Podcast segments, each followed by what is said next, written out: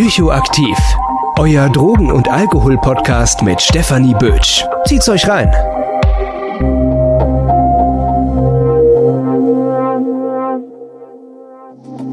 Diese Podcast-Folge wird euch präsentiert von Safe Party People Frankfurt.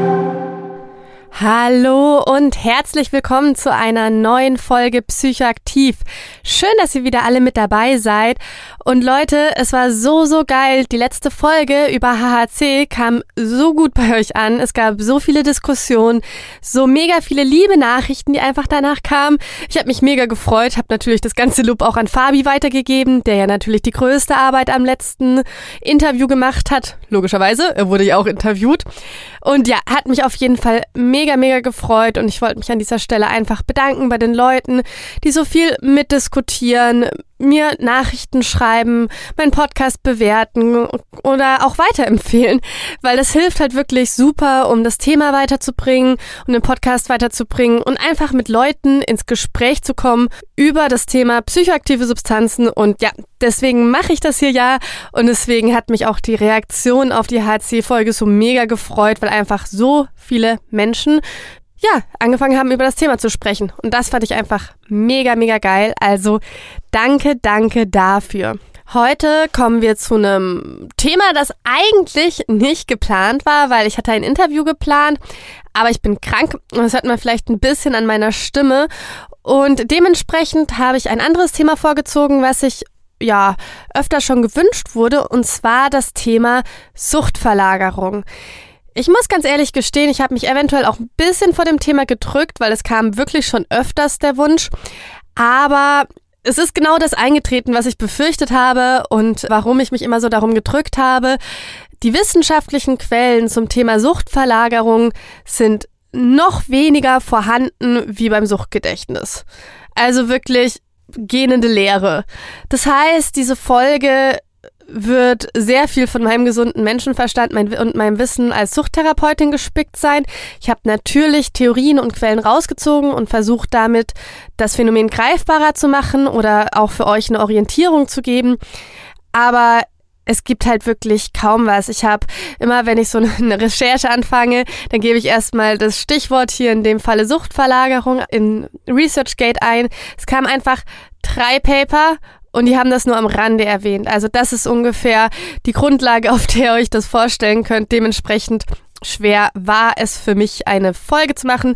Aber umso mehr finde ich es eigentlich wichtig, genau darüber zu sprechen, weil es halt auch einfach deutlich macht und klar macht, was für große Forschungslücken wir noch haben und wie viel einfach als ja gesetzt angenommen wird, obwohl wir sehr wenig darüber wissen. Aber gut, genug von dem Vorgeplänkel.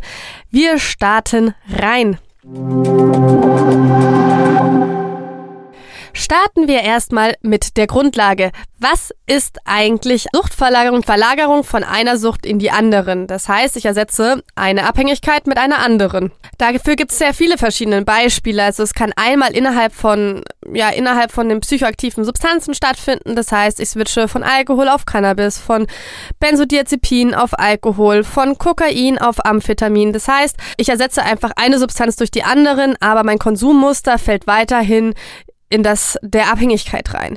Ein bisschen komplizierter wird es, wenn man sozusagen seine Abhängigkeit, seine stoffgebundene Abhängigkeit mit einer, mit einer Verhaltensweise ersetzt, die man in einem exzessiven Maße ausübt, weil für viele Verhaltensweisen gibt es zum Beispiel dann auch keine Diagnose.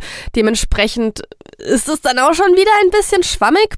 Aber was damit aber gemeint ist, ganz deutlich, ist sozusagen, ich höre auf, eine Substanz, eine psychoaktive Substanz zu konsumieren und dafür habe ich eventuell extremst viel Sex oder exzessiven Sex. Ich kaufe sehr viel, ich esse sehr viel oder ich höre auf zu essen.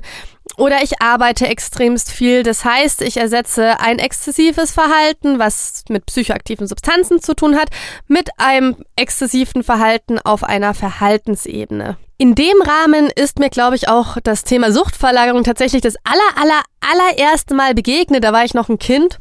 Da ging es darum, dass eine Bekannte von meinen Eltern das Rauchen aufgehört hat und dadurch eben oder danach sehr viel angefangen hat zu essen und dadurch sehr viel Gewicht gewonnen hat. Daher kommt auch immer so ein bisschen dieses Narrativ oder diese Idee, dass das Rauchen aufzuhören, ja dick macht, weil man dann halt eben dieses Ersatzverhalten anfängt. Genau, und da ist mir das auch so zum ersten Mal begegnet. Ich glaube, das haben wahrscheinlich auch schon mehrere von euch gehört. Aber wie gesagt, es gibt es halt es eben halt auch in super vielen anderen Facetten. Aber auch in der Suchttherapie ist das Thema Suchtverlagerung tatsächlich sehr groß. Also das Thema Suchtverlagerung ist, als ich noch im abstinenzorientierten Bereich gearbeitet habe, erstmal ein extrem großes Thema, weil das Suchtverlagerung sozusagen mit an die Abstinenz gekettet wird. Im Sinne von, ja, auch wenn du jetzt halt nur eine Alkoholabhängigkeit hast, solltest du auch nicht plötzlich Experimente mit Amphetamin machen. Auch wenn du da noch keine Abhängigkeit hast, kann es zu einer Suchtverlagerung kommen und dann hast du halt einfach die Abhängigkeit getauscht. Also das ist so das Narrativ dabei, was den Klienten, Klientinnen so mitgegeben wird und dadurch wird einfach darauf hingewiesen, dass der sicherste Weg für keine neue Abhängigkeitserkrankung die Abstinenz ist. Was ja auch erstmal, wenn man es genau so nimmt, stimmt. Aber ist vielleicht auch ein bisschen einseitig gedacht. Aber auch unter meinen Klienten, Klientinnen hatte ich es auf jeden Fall auch schon öfters, dass eine Suchtverlagerung stattgefunden hat. Tatsächlich, wenn ich so an meine Klientin zurückdenke, ist es oft sozusagen der Tausch von illegalisierten Substanzen auf Alkohol.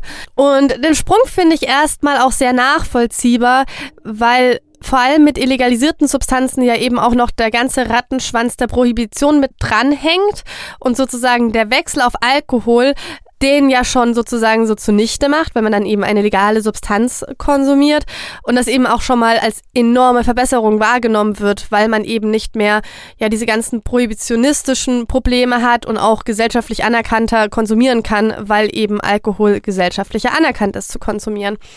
Also den Switch habe ich schon tatsächlich sehr oft auch mitbekommen bei Klienten, Klientinnen von mir, aber natürlich auch schon in andere Richtungen, keine Frage. Also rein anekdotisch kann ich durchaus durchaus sagen, ja, ich weiß, was mit Suchtverlagerung gemeint ist. Ich finde es auch nicht an den Haaren herbeigezogen. Und ich habe es auf jeden Fall auch schon öfters mitbekommen. Denn an sich ist ja die Grundlage auch erstmal was komplett Natürliches, was man auch in ganz vielen anderen Verhaltensweisen in unserem Alltag entdeckt. Und zwar, wir wollen ein Verhalten ändern und suchen ein Ersatzverhalten dafür. Und dieses Ersatzverhalten kann sowohl förderlich als auch weniger förderlich für uns sein. Und genau darum geht es ja auch in der Suchtverlagerung, nur dass wir eben halt noch den Einfluss von psychoaktiven Substanzen mit dabei haben. Aber wir bleiben jetzt halt auch beim Substanzkonsum und schauen mal rein, was ich sonst noch zu dem Thema gefunden habe. Wie schon bereits am Anfang erwähnt, habe ich absolut keine Studie gefunden. Falls ihr eine kennt, schickt sie mir gerne zu die den Gegenstand der Suchtverlagerung wirklich nur das unter die Lupe nimmt, weil das hätte ich mir tatsächlich gewünscht. Aber unter den wenigen Quellen, die ich habe, habe ich zwei ja, interessante Aspekte zum Thema Suchtverlagerung gefunden. Und zwar tauchen die in der akzeptanzorientierten Suchtforschung auf. Und zwar einmal in der Evaluation des KISS-Programms. KISS ist das Konsumkontrolltraining. Darüber habe ich auch eine Folge gemacht. Diese findet ihr unter der Folge 47. Da geht es um kontrolliertes Trinken und kontrollierter Konsum. Und die zweite Studie, die ich gefunden habe, geht mit dem Thema Selbstheilung einher. Auch darüber gibt es schon eine ausführliche Folge und das ist die Folge 49. Ich fand es ja natürlich schon mal sehr auffällig, dass das Einzige, was ich wirklich so zur Suchtverlagerung finde, ich in der akzeptanzorientierten Forschung finde. Macht aber auch unter dem Sinn wieder Sinn, weil es ist halt eben auch ein Narrativ der konservativen Suchtforschung oder der konservativen Suchthilfe. Und wenn man dann eben in andere Ansätze forschen möchte, kommt dann halt immer gerne diese Argumentation, ja, aber Suchtverlagerung, was damit? Oder ey, Suchtgedächtnis hier, das könnt ihr euch jetzt nicht anders ausdenken. Und ich finde es halt wahnsinnig wild oder das wird mir jetzt in der Folge nochmal klarer, wie es mir schon nach dem Suchtgedächtnis klar geworden ist, dass da gefühlt fast mit Plattitüten um sich geworfen wird, weil sozusagen der Grundgegenstand noch gar nicht richtig erforscht ist oder auch überhaupt keinen Konsens dazu gibt. Deswegen kann ich es irgendwie nur sehr schwer nachvollziehen, warum das dann immer wieder so einen großen Platz einhernimmt. Da denke ich mir doch so, ja, dann muss man doch erstmal die Grundlage erforschen, bevor man das als Argument nutzt. Aber das mal beiseite, schauen wir uns an, was diese zwei Studienergebnisse sagen. Bei der Evaluation des Konsumkontrollprogramms, auch KISS genannt, wurden 59 Menschen, die eben an KISS teilgenommen haben, untersucht. Und zwar gab es sowohl Interviews als auch Urinkontrollen, wo sozusagen die Aussagen von den Interviews auch durch Urinkontrollen nochmal gegengetestet wurde. Und dabei geht es hauptsächlich um die Substanzen Heroin, Kokain, Cannabis, Crack, Benzodiazepine und Alkohol. Und genau da sollte eben geschaut werden, ob Teilnehmer, Teilnehmerinnen von diesem Programm eben ja einfach ihre Konsum verlagert haben. Also keine Ahnung, Hauptsubstanz Heroin und plötzlich dann richtig dolle angefangen haben, Benzodiazepine zu konsumieren. Das war im Prinzip auch das, was ja nicht vorgeworfen wurde, sondern was sozusagen das, die Besorgnis war von diesem Konsumkontrollprogramm. Ja, und rauskam bei dieser Studie, dass es eben nicht zu einer Suchtverlagerung kam, sondern dass es eher ein Carry-over-Effekt gab. Also, dass auch wenn eine andere Substanz bei der Person im Mittelpunkt stand und sie an dieser Substanz und an den Umgang mit dieser Substanz in dem Konsumkontrollprogramm gearbeitet hat, der Konsum der anderen Substanzen, die auch eine Rolle gespielt haben, aber vielleicht nicht so eine übergeordnete, auch runtergegangen ist. Das heißt sozusagen, dass der allgemeine Konsum runtergegangen ist. Es gab einen Carry-over-Effekt und es wurde einfach im Allgemeinen weniger. Bei der Selbstheilungsstudie nach Klingemann, da wurde eben auch Suchtverlagerung explizit angeschaut, weil auch das sozusagen immer ein bisschen die Besorgnis an der ganzen Sache war, ob das wirklich eine Selbstheilung war oder ob das sich einfach verlagert. Und da war eben auffällig, dass die Menschen, die eine Alkoholabhängigkeit haben, überhaupt keine Suchtverlagerung hatten und die Menschen, die eine Heroinabhängigkeit hatten, da es aber durchaus zu Suchtverlagerung kam. Und zwar wurden da 34 Heroinfälle angeschaut.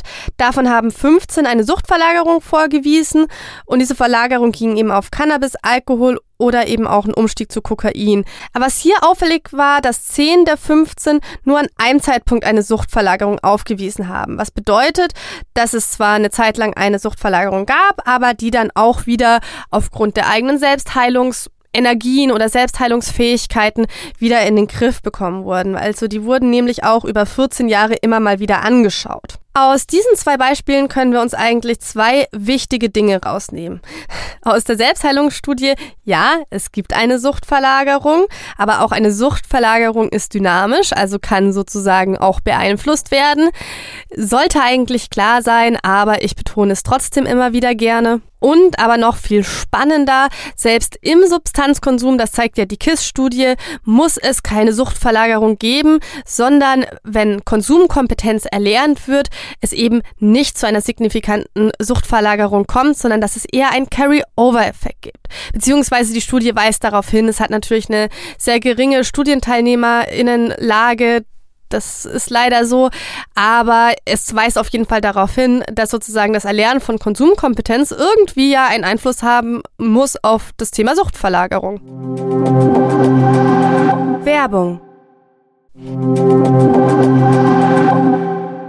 wenn man sich mit dem Thema Suchtverlagerung auseinandersetzt, kommt man fast automatisch oder es ploppt auf jeden Fall zumindest mal in den populärwissenschaftlichen Quellen auf, das Thema Kreuztoleranzen. Eine Kreuztoleranz bedeutet an sich, dass der Konsum von einer Substanz auch die Toleranz einer anderen Substanz verändert. Und ja, dafür gibt es sozusagen verschiedene Substanzpaare, die man da ausmachen kann, bei denen das zutrifft. Das sind einmal zum Beispiel verschiedene GABA-B-Agonisten wie Gamma-Hydroxybuttersäure, also GHB, Baclofen und Phenibut, aber auch zwischen den psychedelischen Serotonin-Agonisten wie LSD, Psilocybin oder Mescalin, dann noch zwischen Amphetamin, Methamphetamin und Ephedrin. An dieser Stelle würde ich auch noch vorsichtig Kokain einwerfen, weil es schon mehrere Studien gibt, die eben auch eine Kreuztoleranz zwischen Amphetamin und Kokain aufzeigen bzw. darauf hinweisen. Dann haben wir die GABA-A-Agonisten, also Alkohol, Benzodiazepine und Barbiturate und dann zwischen den Opioidagonisten wie Codein, Morphin und Heroin. Diese Kreuztoleranzen sind allerdings nur so lange relevant, solange eben auch die Substanz noch im Körper ist, also sie noch nicht abgebaut ist. Wenn sie abgebaut ist, dann ist sozusagen rein pharmakologisch diese Kreuztoleranz erstmal nicht mehr wirklich von Relevanz. Was bedeutet, also ganz typisch ist es zum Beispiel bei Benzodiazepin, wenn jemand über einen langen Zeitraum Benzos eingenommen hat, es reichen im Prinzip auch schon vier Wochen, so lang muss der Zeitraum gar nicht sein oder kommt natürlich auch auf die Höhe an und man die dann absetzt. braucht es eine ordentliche Zeit, so je nachdem, wie lange man es vorher eingenommen hat, mehrere Wochen bis Monate, bis die Benzodiazepine komplett aus dem Körper sind. Und wenn ich in der Zeit Alkohol trinke, habe ich in der Zeit eine viel höhere Alkoholtoleranz.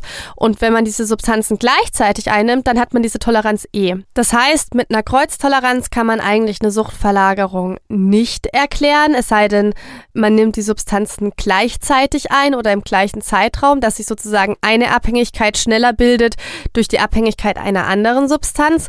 Aber ich würde persönlich schon sagen, dass eine Suchtverlagerung rein aufgrund der Wirkung und wie diese Substanzen wirken innerhalb dieser Substanzgruppe rein aus psychologischer Ebene sich schneller einfahren kann, als wenn man auf eine andere Substanzgruppe geht. Aber da kommen wir jetzt halt auch gleich zu den nächsten Überlegungen und zwar, was kann man eigentlich psychologisch oder auf verhaltenstherapeutische Perspektive zur Suchtverlagerung sagen? Wenn wir nun über die verhaltenstherapeutische Ebene reden, möchte ich an dieser Stelle echt auch transparent mit euch sein, weil ich in meiner Ausbildung habe ja zur Suchtverlagerung tatsächlich nicht viel mehr gelernt, als wenn man es halt mal richtig hart runterbricht zu einmal süchtig, immer süchtig. Also das hört sich jetzt vielleicht echt kacke an, aber im Prinzip ist das ja auch diese abstinenzorientierte Haltung an dem Punkt, dass sozusagen die Abstinenz wie so ein rohes Ei getragen werden muss und da darf überhaupt nichts ja passieren und an dem Punkt, wo ich über andere Substanzen anders als mit der Abstinenz argumentiere, dann verlasse ich ja sozusagen schon dieses ganze Konstrukt. Damit möchte ich euch aber natürlich nicht abspeisen, sondern habe mir natürlich meine eigenen Überlegungen dazu gemacht. Über die klassische Konditionierung und die überrannte Konditionierung setzt sich bei uns in unserem Leben, in unserem Gehirn, in unserem Tun der Konsum an sich fest. Das ist so ein bisschen die Theorie, die man dem Ganzen unter anderem zugrunde liegt. Klassische Konditionierung bedeutet, dass ich sozusagen immer in einer Situation oder in einem Raum, in einem was auch immer konsumiere. Ne? Damit verbinde ich das mit dem Konsum. Und die operante Konditionierung ist einfach gesagt eben, dass ich daraus einen positiven Effekt rausziehe und dadurch den Konsum wiederhole. Was bedeutet das? In einer sozialen Situation fühle ich mich total unwohl, ich mag das nicht, fremde Leute, richtig schwierig. Und dann trinke ich Alkohol, zwei, drei Gläser vielleicht, und dann fühle ich mich viel entspannter, es ist viel leichter. Ich kann viel leichter in dieser sozialen Situation agieren. Ich habe ein positives Outcome. Ich fühle mich wohler in der sozialen Situation. So. Und als klassische Konditionierung, wenn ich das immer und immer und immer wieder mache, bedeutet im Prinzip, dass selbst wenn ich aufhöre zu konsumieren, in so sozialen Situationen, wenn ich mich unwohl fühle, der Drang wieder zu konsumieren deutlich größer ist, weil ich mir das sozusagen ordentlich eintrainiert habe. Und ich habe eben auch noch diese positive Erwartung im Sinne von, naja, und wenn ich halt trinke, dann wird das alles viel einfacher, dann bin ich vielleicht nicht mehr so introvertiert. Das ist damit gemeint. Wenn ich davon ausgehe und in solcher Situation ist halt einfach die Substanz ersetze, weil ich immer noch nicht weiß, wie ich in solchen Situationen umgehen kann, also nüchtern mit umgehen kann, dann kann ich mir sehr gut vorstellen, dass eine Suchtverlagerung deutlich wahrscheinlicher ist, weil mich locker in sozialen Situationen zu fühlen, das kann ich mit mehreren Substanzen. Das muss nicht Alkohol sein, das kann Speed sein, das kann Kokain sein. Es gibt durchaus viele gesellschaftsfähige Substanzen, die mir diese Situation erleichtern werden. Also damit ist ja sozusagen die Lösung meines Problems, also die soziale Situation, einfach nur eine andere andere Substanz. Und ich kann mir auch sehr gut vorstellen, auch wenn es die Forschungslage nicht hergibt, dass das sich sozusagen auch auf Dauer echt erschwert, da eben kein Ausweichverhalten zu finden oder dass es auf jeden Fall Arbeit ist, dies, ja, das zu festigen. Das stützt eine andere Theorie, die wir auch schon im Suchtgedächtnis haben und das ist diese Dual Process Theorie. Diese besagt, bezogen auf den Substanzkonsum, dass wenn wir eine Abhängigkeitserkrankung entwickelt haben, dass das unser automatisiertes Verhalten ist. Und ich vergleiche bei automatisierten Verhalten das immer am liebsten mit dem Autofahren, weil ich glaube, das ist für die Autofahrer und Autofahrerinnen unter uns das am leichtesten zu verstehen. Das ist ein Verhalten, wo ich überhaupt nicht mehr drüber nachdenken muss. Und demgegenüber steht eben die Abstinenz, das Nicht-Konsumieren. Und das ist eben kein automatisiertes Verhalten, sondern es braucht eine gewisse Anstrengung, damit ich das überhaupt aufrechterhalten kann. Und wenn man jetzt halt sozusagen den Substanzkonsum als automatisiertes Verhalten sieht, für viele, viele verschiedene Situationen, ist halt eben da der Punkt, dass das eben auch substanzmäßig auswechselbar sein kann. Also, dass man wie schon bei der ja, wie schon bei dem Konditionierung, wie ich erklärt habe, dass es da egal ist, welche Substanz man hat, dass man halt immer wieder sozusagen in diese Muster reinfallen kann, wenn man sie eben auch für das Gleiche nutzt, wenn man das so möchte. Was mich an der ganzen Sache etwas stört oder was mich sehr oft daran stört, ist sozusagen, dass es da immer davon ausgeht, also dass diese Suchtverlagerung oder diese Theorien davon ausgehen, dass man eben nichts anderes gelernt haben. Aber, um es mal hart zu sagen, dafür geht man ja auch in die Psychotherapie, um genau eben auf dieser Stelle ein anderes Verhalten zu lernen, anders zu, damit umgehen zu lernen. Und damit kommen wir jetzt ein bisschen zur Zusammenfassung, was so meine weiteren Gedanken dazu sind. An sich ist für mich das größte Learning, was ich so aus der Auseinandersetzung mit rausgenommen habe, ist, dass ich das schon nachvollziehen kann, woher die Argumentation kommt. Und zwar eben genau dieses, naja, wenn du schon mal schon mal nicht geschafft hast, in verschiedenen Situationen nicht ohne Substanzen klarzukommen und du in die gleichen Situationen jetzt eine andere Substanz setzt, kann eben die Gefahr entstehen, dass man eben eine erneute Abhängigkeitserkrankung oder, wenn man es halt so möchte, eine Suchtverlagerung macht.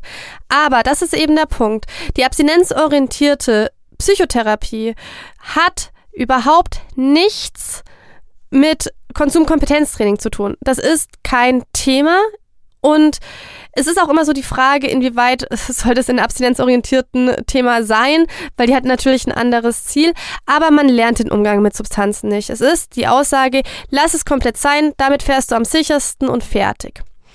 Ist, solange es klappt, vielleicht auch das Effektivste, wenn man so möchte, aber es trifft halt voll selten die Realität von vielen Klienten und Klientinnen, beziehungsweise ja, macht es zum Beispiel Menschen, die dann doch mal was anderes probieren oder doch mal schauen, kann das eben auch dazu führen, dass, da, dass man da überhaupt keinen kein, kein Blick drauf hat. Dementsprechend fand ich eben die KISS-Studie so extremst interessant, weil das ist ja ein Programm, das einem beibringt, kontrolliert zu konsumieren und einen Konsumumgang zu finden.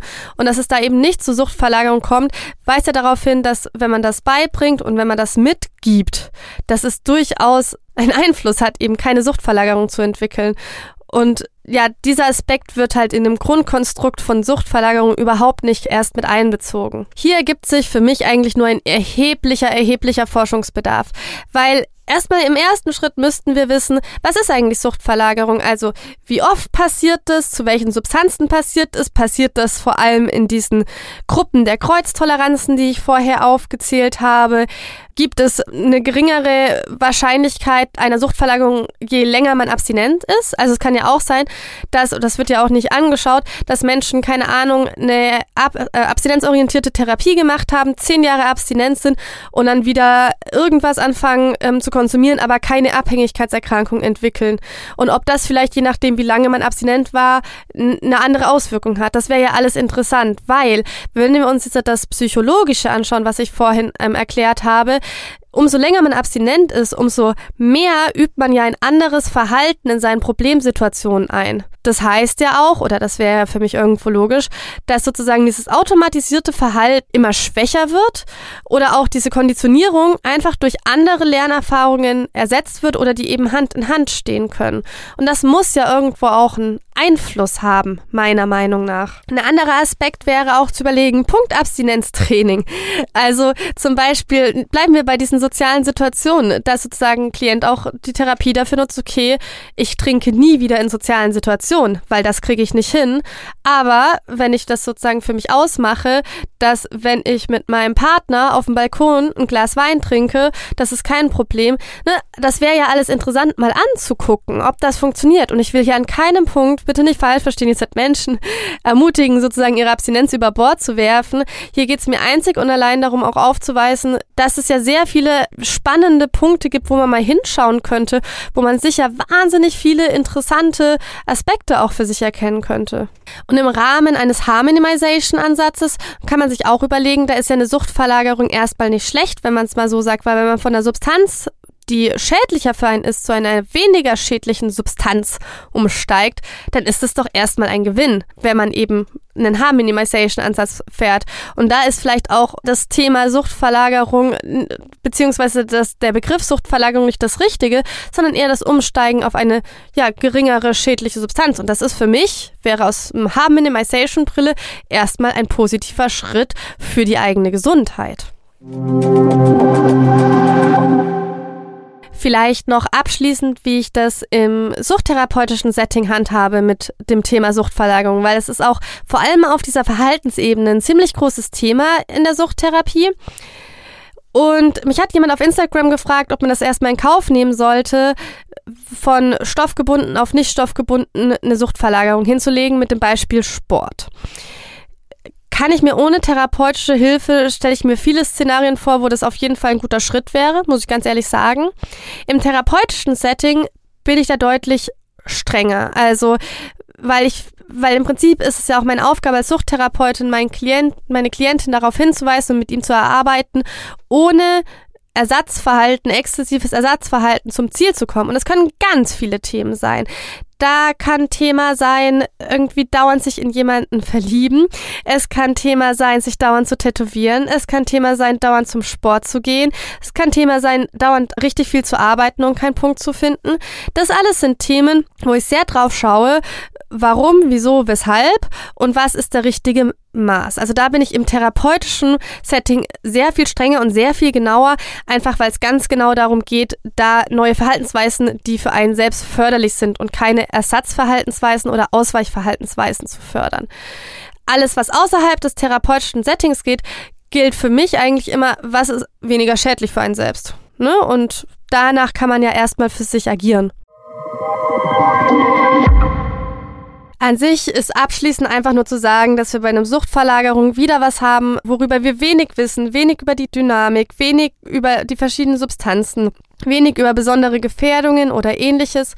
Ich persönlich würde sagen, die Gefährdung ist dann besonders hoch, wenn der erneute Konsum unachtsam, nicht bedacht, aus Versehen ähm, entsteht, wenn er wieder darüber geht, irgendwas zu unterdrücken, gleiche Situationen einfach neu mit anderen Substanzen zu lösen.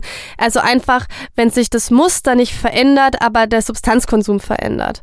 Und das ist so ein bisschen der Punkt, wo ich finde, wo die Gefährdung dann besonders hoch ist.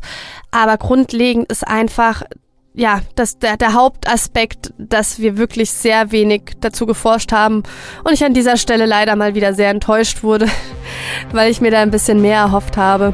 Aber danke, dass ihr wieder mit dabei wart heute. Ich hoffe, ja, ihr seid ein bisschen aufgeklärter als vorher. Auch wenn es halt wirklich zu dem Thema nicht so viel zu sagen gab. Aber wir hören uns in zwei Wochen wieder und da gibt es eine besondere Weihnachtsfolge, über die ich mich schon sehr, sehr, sehr, sehr freue. Bin mal total gespannt, wie die läuft. Und bis dann, macht's gut!